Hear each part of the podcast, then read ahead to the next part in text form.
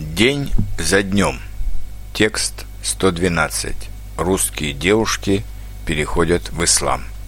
16 сентября 2013 года. Появилась традиция, которую уже нельзя не заметить. Тысячи русских девушек последние годы из православия перешли в ислам.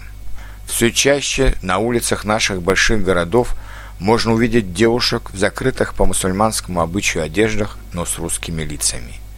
А некоторые даже надевают хиджабы или оставляют открытыми одни глаза, как это делается где-нибудь в далекой Саудовской Аравии. Встает вопрос, почему они это делают. С одной стороны, в России всегда мирно уживались православие и мусульманство, и однако довольно редко кто кто переходил из мусульманства в православие и почти никогда наоборот.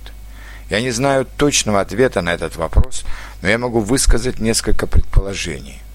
Одно из них – Россия до сих пор не устоявшаяся страна.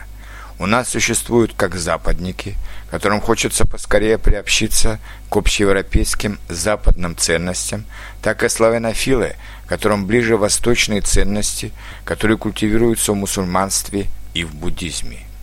Их пугает безграничная свобода западных стран, и они никогда не примут ни однополой любви, ни даже толерантности в том виде, в который ее пропагандируют сейчас на Западе. Женщины и девушки, как наиболее эмоциональная чувствительная часть общества, более обнаженно показывают эти противоречия современного русского общества. Одна часть женщин и девушек полностью приняла все ценности потребительского западного общества и старается получить от жизни всевозможные только наслаждения. Зато другая часть женщин, и прежде всего молодых девушек, приехавших из провинции в большие города и обжегшихся на предательстве первой любви, на невозможности следовать канонам красивой жизни звезд или богатых дочерей олигархов, уходит с головой в религию. Причем православие для них недостаточно сильная религия – и они выбирают ислам. Есть и вторая, более практичная причина. Русские парни не спешат жениться. Кто-то занят карьерой, кто-то хочет подольше побыть взрослым ребенком, когда можно наслаждаться жизнью, не имея никаких обязательств. К тому же мужчин по статистике в России меньше.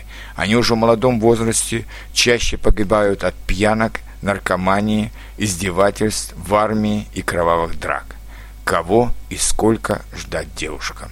А рядом джигиты из Северного Кавказа и Средней Азии, а также из других восточных стран, которые всегда готовы жениться, тем более такая женитьба дает возможность легально закрепиться в большом русском городе.